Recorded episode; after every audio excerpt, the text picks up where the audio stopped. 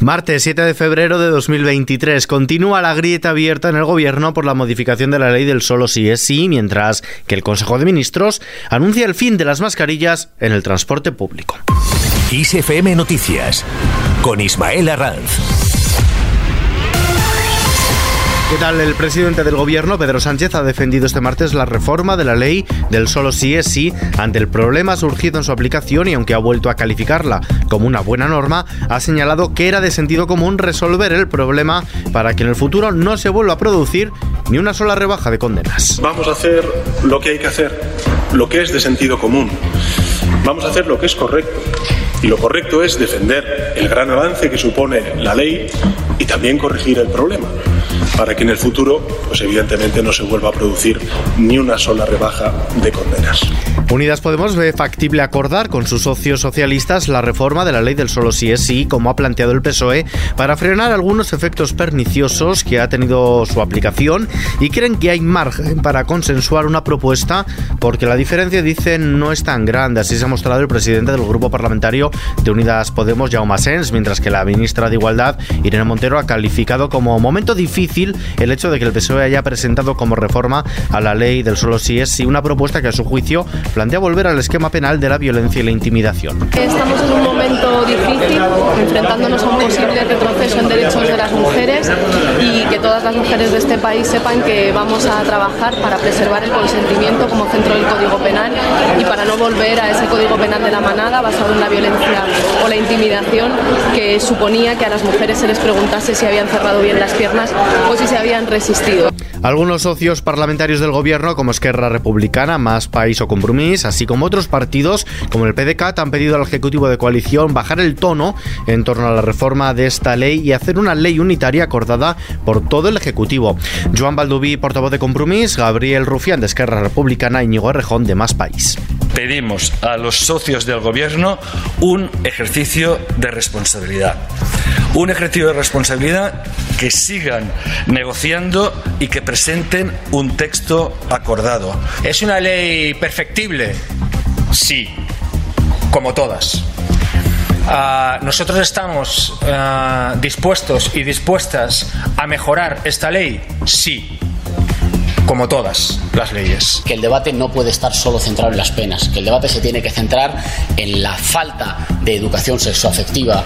El uso de las mascarillas va a dejar de ser obligatorio en los transportes públicos a partir de mañana, una vez se ha publicado en el Boletín Oficial del Estado. Así lo han anunciado la ministra de Política Territorial y portavoz del Gobierno, Isabel Rodríguez, y la ministra de Sanidad, Carolina Darias, lo han hecho en la rueda de prensa posterior al Consejo de Ministros, donde han destacado que con esta medida se avanza en la normalización de la vida tras haber pasado lo peor en la pandemia. No obstante, la ministra de Sanidad pide seguir haciendo un uso responsable de las mascarillas. Dar un uso responsable de las mascarillas. Especialmente se recomienda que se haga un uso responsable en personas que presenten una sintomatología que sea compatible con alguna infección respiratoria aguda, especialmente en personas vulnerables.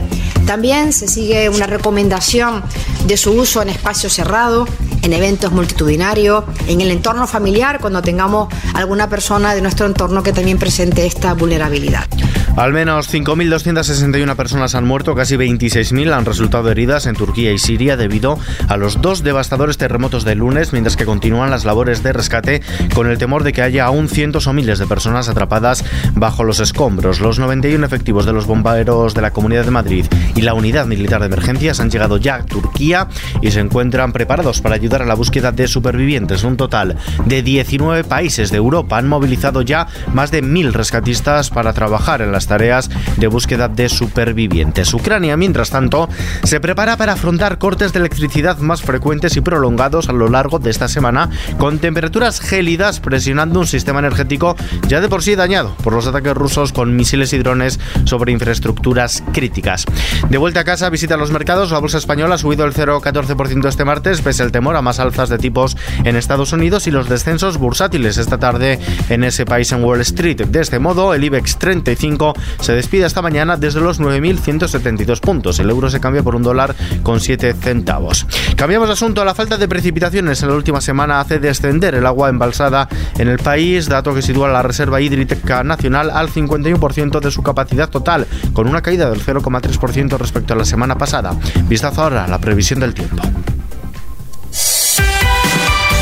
Entrada de un flujo desde el este de Europa continuará dejando este miércoles inestabilidad, con chubascos en el área mediterránea, podrán ser fuertes y persistentes y con tormentas en algunas zonas de Cataluña, Comunidad Valenciana, Baleares, Andalucía y áreas del estrecho. Las temperaturas registrarán en general un ascenso en la península, salvo en zonas de la Comunidad Valenciana, sur del sistema ibérico y este de la meseta sur, donde bajarán las diurnas. Y terminamos.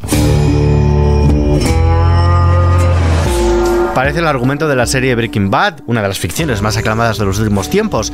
Pero ficción y realidad, una vez más, van unidas de la mano. La policía de Indiana, en los Estados Unidos, ha detenido a un profesor de 65 años que daba clase en la Escuela de Aeronáutica y Astronáutica. La acusación vender metanfetamina. Con esta noticia nos despedimos por hoy. La información continúa actualizada en los boletines de XFM y ampliada aquí en nuestro podcast XFM Noticias junto a los audios del día.